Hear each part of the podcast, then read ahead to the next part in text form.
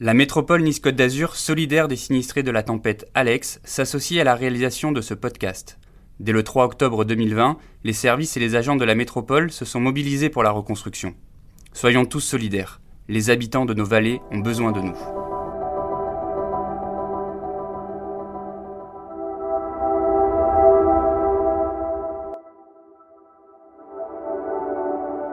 Pour moi, c'est important, c'est adaptation. Quand beaucoup de gens qui disent, bah, c'est la première fois que j'ai vu. Ah, mais pour moi, c'est plusieurs fois que j'ai vu.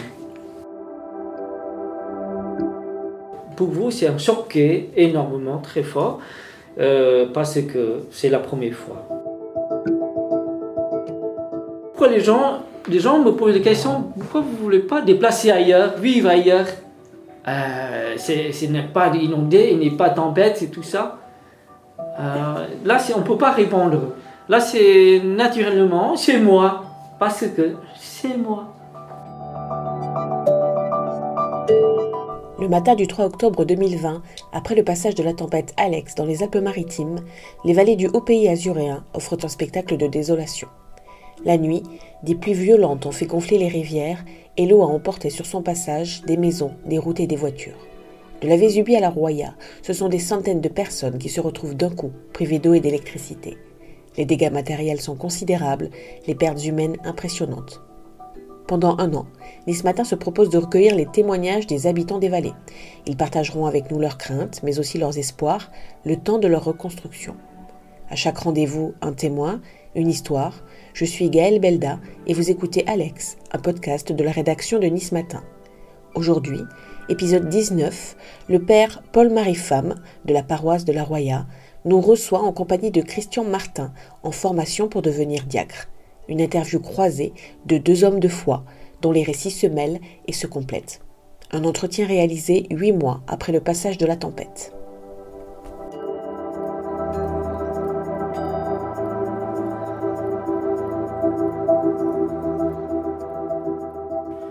J'ai déjà parlé euh, avec beaucoup de gens dans l'église qu'il ne faut pas répéter la tempête, Alex, la souffrance, l'appel, il faut oublier, laisser à côté ou derrière pour avancer. Là, c'est mon expérience aussi quand j'étais au Vietnam aussi. Si on est tenté toujours dans la peine, dans la souffrance, on ne peut pas sortir. C'est ça dans l'église, nos mots dans l'église. Hein, après les obsèques, sortie de deuil.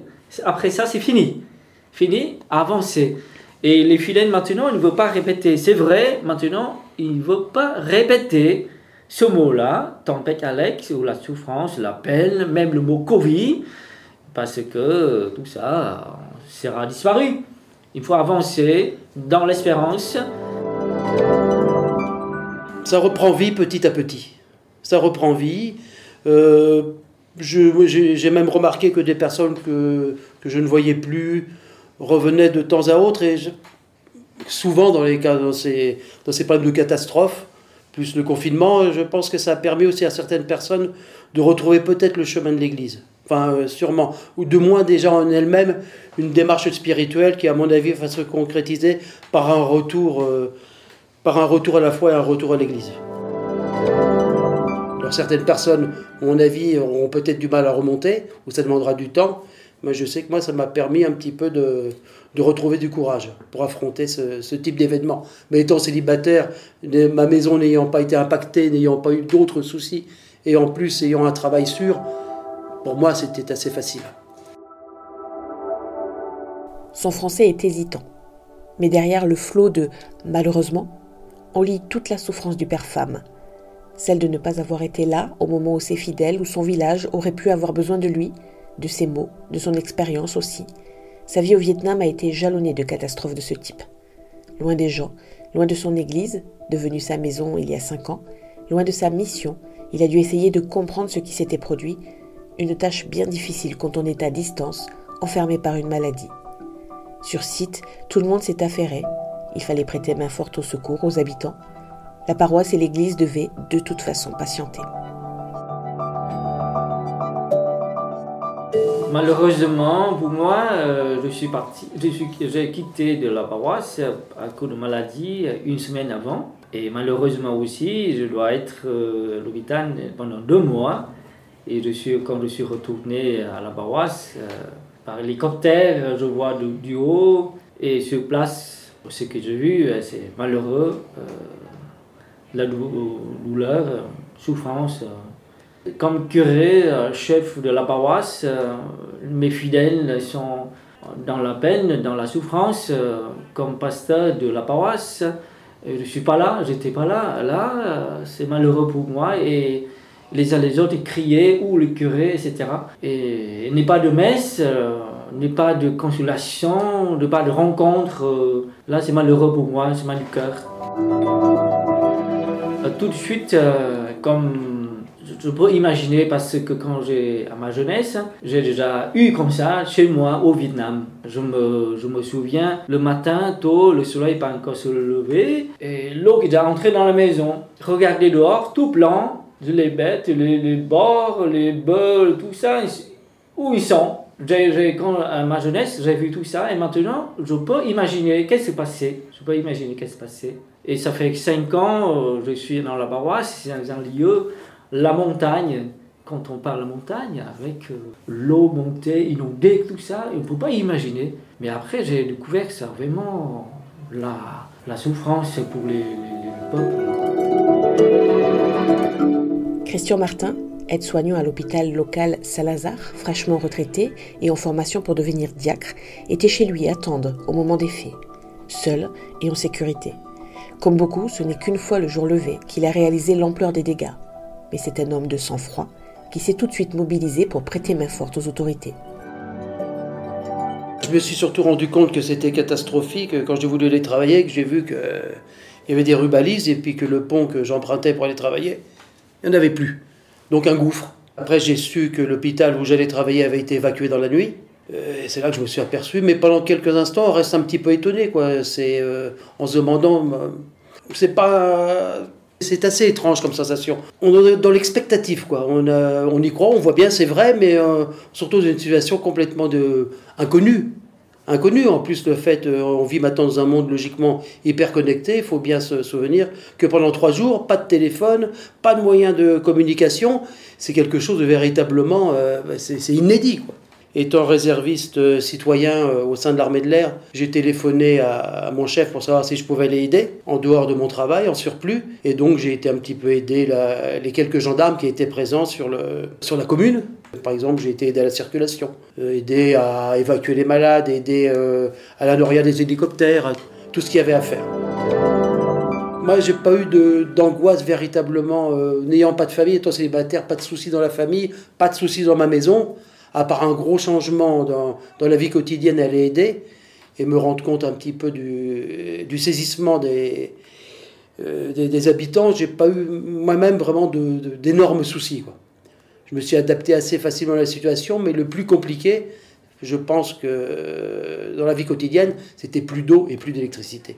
Ça paraît au jour le jour facile quand c'est quelques heures de coupure, quand c'est des jours entiers. Là, c'est autre chose.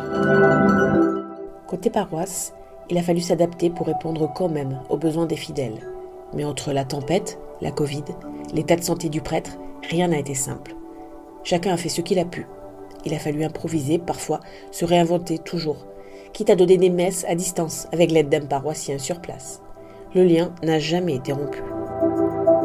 Pendant deux mois, comme j'étais absent, j'étais en hôpital, mais quand même, je suis venu deux fois par hélicoptère pour dire la messe le week-end. Et puis retourner tout de suite à l'hôpital. À cause de Covid, je ne peux pas rester longtemps parce que je dois rentrer dans l'hôpital. Et ça, c'est un contrôle euh, difficilement et ma santé aussi.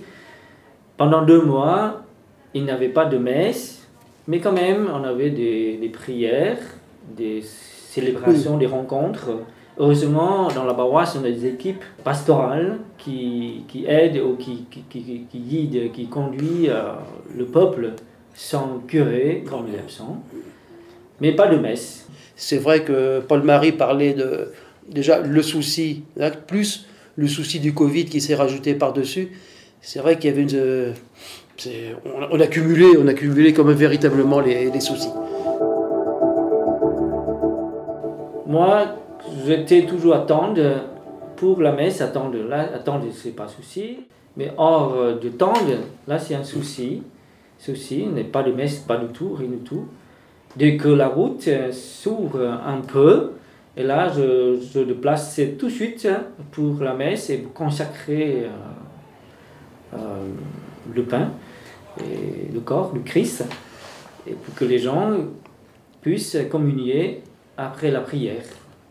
Je sentis tout de suite les gens qui, qui ont besoin d'aller d'aller la messe, besoin d'aller à l'église, dans l'église et en l'église pour, euh, pour quelque chose de l'intérieur et pour parler avec le Seigneur ou quelqu'un dans l'église. Voilà, ici c'est le prêtre. S'il n'est pas le prêtre, c'est un peu dommage pour eux. Euh, attendent ce que j'ai vu. C'est tous les jours des gens qui passent, qui viennent.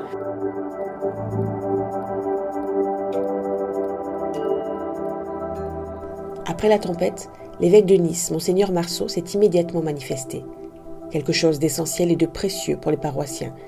Tous ont eu besoin de se sentir soutenus et portés. Le patrimoine religieux des vallées est important et a durement souffert.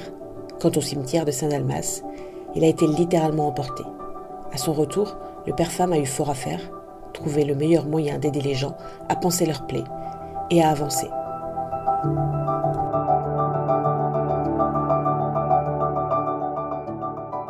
Il est venu euh, deux fois. La première fois, euh, quand il n'y a pas de place d'hélicoptère, il est venu jusqu'à Breil. On fait la visite euh, guidée par le maire de Breil.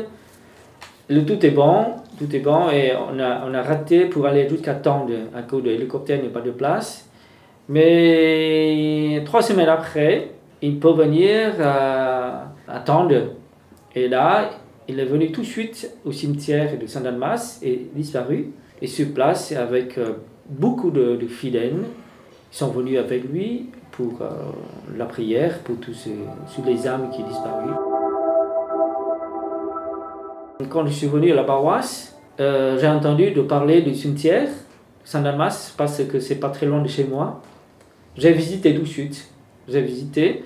Oui, c'est vraiment presque fini, quoi. Presque terminé. Et euh, j'ai rencontré tout de suite les paroissiens, mes fidèles. Ils sont, ils sont en peine, en souffrance et pleurant tout le temps. Nos ancêtres, où ils sont? Même, même pas un geste, même pas une image, même pas un tombeau. Et on fait un geste pour soutenir, pour donner, comme, entre guillemets, consolation par de part de le Seigneur. On rappelle tous les paroisses de Saint-Dalmas, ce qui a un tombeau à Saint-Dalmas, venez à, à l'église Saint-Dalmas Notre-Dame de la Paix. Plus, ce titre, Notre-Dame de la Paix, les gens sont sur place, ils amènent les photos des ancêtres là et mettent de, devant l'autel avec la veilleuse. Et on dit la messe, on prie et je donne la bénédiction. C'est ça, ça enlève un, peu la peine pour les uns les autres de pouvoir reprendre une, une, vie paroissiale. Au début, ça a été véritablement réconfortant. Ça donne l'impression, c'est reprendre un petit peu dans ce genre de, dans cet état catastrophique, une vie normale. Enfin, le plus normal possible. La vallée avait déjà perdu des familles. Alex n'a rien arrangé. Le père femme est inquiet. Il sait que les difficultés de circulation, de déplacement, n'encouragent en rien les gens à rester dans la Roya. Il garde espoir de voir la vie reprendre le dessus. Ça a été pour lui une vraie souffrance de ne pas pouvoir répondre aux sollicitations, de ne pas pouvoir aller à la rencontre de ceux qui avaient besoin de lui, les personnes âgées notamment, privées de contact par la pandémie, puis par l'état des routes. Dans la Roya, c'est déjà 400 personnes qui ont quitté, plutôt la famille. Avant tempête, Alex, déjà moins d'enfants, moins de famille. Et avec ce cas-là, on peut dire aujourd'hui il n'y a plus quelques, quelques familles qui restent sur place au niveau de caté, au niveau de pastoral, presque fini. On dit presque fini, mais bon, on vit toujours dans l'espérance. Et maintenant, avec l'équipe, qu'est-ce qu'on parle, qu'est-ce qu'on organise? C'est de, tenir la messe c'est de rencontrer les uns les autres euh, qui ont difficulté, des maisons, des, des personnes, ils ont euh, disparu aussi de la maison. On va travailler avec ce coup catholique. Pour le moment, on ne peut pas, euh, toujours, la route et Covid, on ne peut pas avancer ce projet. Mais ce projet, paroisse et secours catholique, et bien sûr, entre, avec 16 de Nice, on va dans le sens aider parler, rencontrer. pour nous, c'est difficile. C'est dans la vallée, on a cinq maisons de retraite, l'hôpital. Ça veut dire que beaucoup de personnes âgées et les obsèques dans l'année, c'est énormément. Et en même temps, la vie, difficulté. Et l'autre côté, c'est le deuil. Regardez la messe en semaine et le week-end, plein d'intentions de, deuil. Tous les obsèques, moi je, veux être avec eux, avec la famille, parler avec eux, proche avec eux. Des fois, je laisse le micro, je, parle, je fais l'homélie à côté de la famille. C'est ça, ils, sentent que je suis à côté, Je suis à côté, je suis proche avec eux. Un choc pareil laisse forcément des séquelles. Qu'est-ce que la tempête a changé durablement dans leur vie et dans leur cœur? Je, pense que ces événements ont enlevé un, vernis de superficialité que, les gens avaient dans leur vie et que ça a, ça a remis devant la, réalité des choses et ce qui était véritablement important dans la vie, que ce soit au niveau physique, euh, travail et spirituel. Mon parcours fait que déjà je me suis trouvé euh, à partir euh, au Liban pour aider les, chrétiens d'Orient, donc je suis habitué à des situations difficiles. Par contre, ça me fortifie dans ma façon de servir. Et j'ai même l'impression que c'est une réalisation. Pas, même pas, pas l'impression, c'est une réalisation.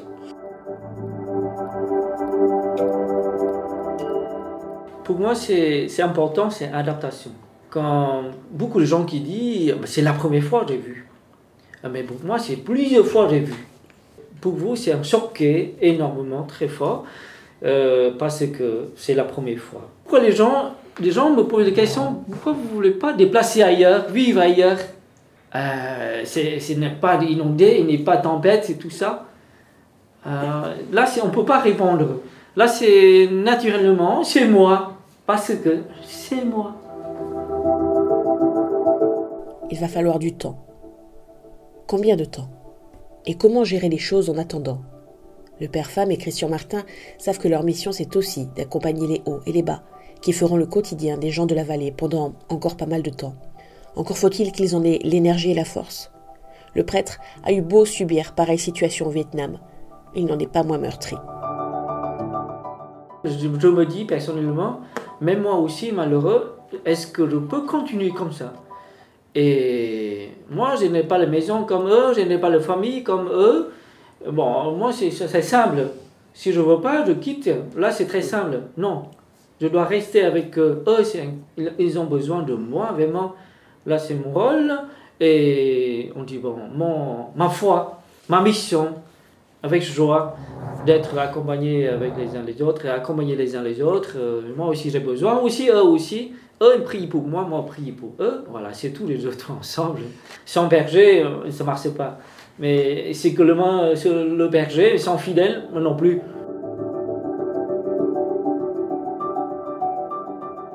On est quand même remis sur la réalité dès qu'on reprend sa voiture et dès qu'on tombe dans ce genre de soucis. Alors c'est vrai que ça va demander, euh, ça va comme il va avoir des, petits passages à vide, des, des passages de, le désespoir est un grand mot, mais bah, c'est un peu long, euh, il va y avoir un petit peu des passages à vide.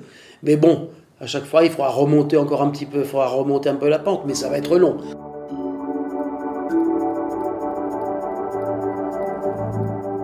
Et demain Paul-Marie Femme mise en premier lieu sur la remise en état des routes. Ensuite, il parle du train des merveilles et de tout l'intérêt de ce chemin de fer. Le ski à Limone Ce sera dans très longtemps. Au moins dix ans selon lui. Alors, il faut resserrer encore les priorités. Favoriser l'hôpital, les médecins, les soins, les déplacements de santé. Il faut que les gens puissent faire leurs courses, aller au travail, à l'école. Un retour à une vie très simple, qu'il entrevoit dans les deux années qui viennent. Une vie simple, mais bien différente de celle qu'il menait hier.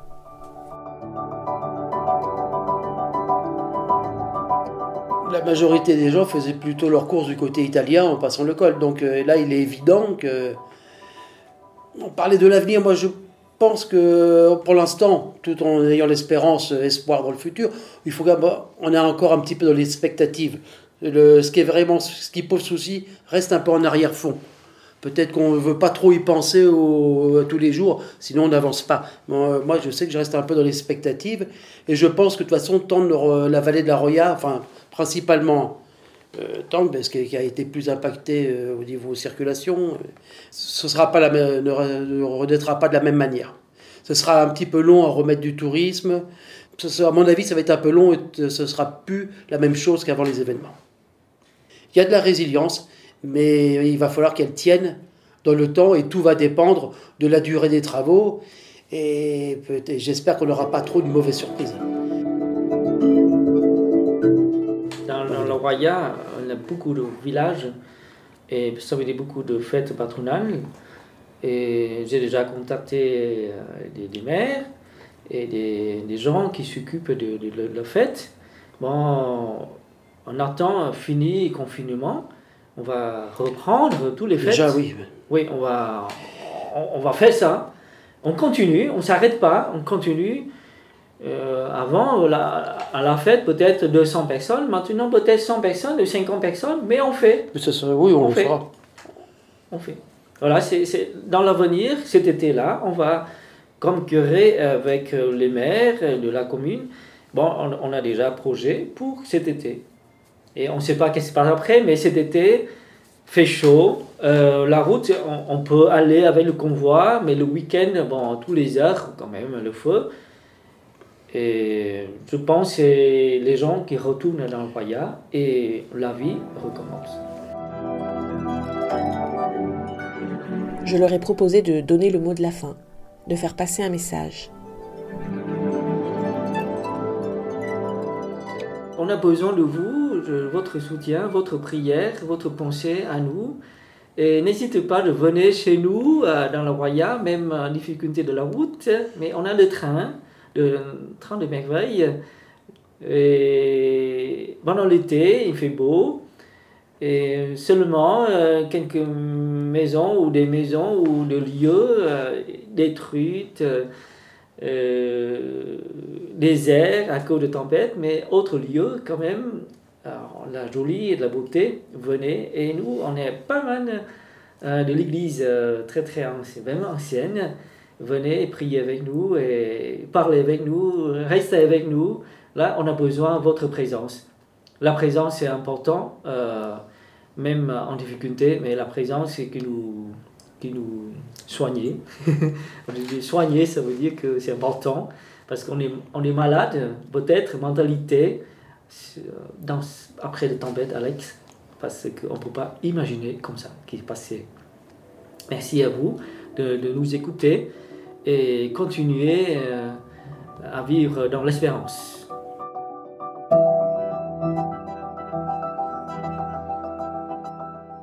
Vous venez d'écouter Alex, épisode 19, un podcast du groupe Nice Matin. Si ce contenu vous a plu, n'hésitez pas à le noter 5 étoiles et à le partager autour de vous. Et si vous avez des remarques, vous pouvez aussi m'envoyer un mail à l'adresse gbelda.nismatin.fr.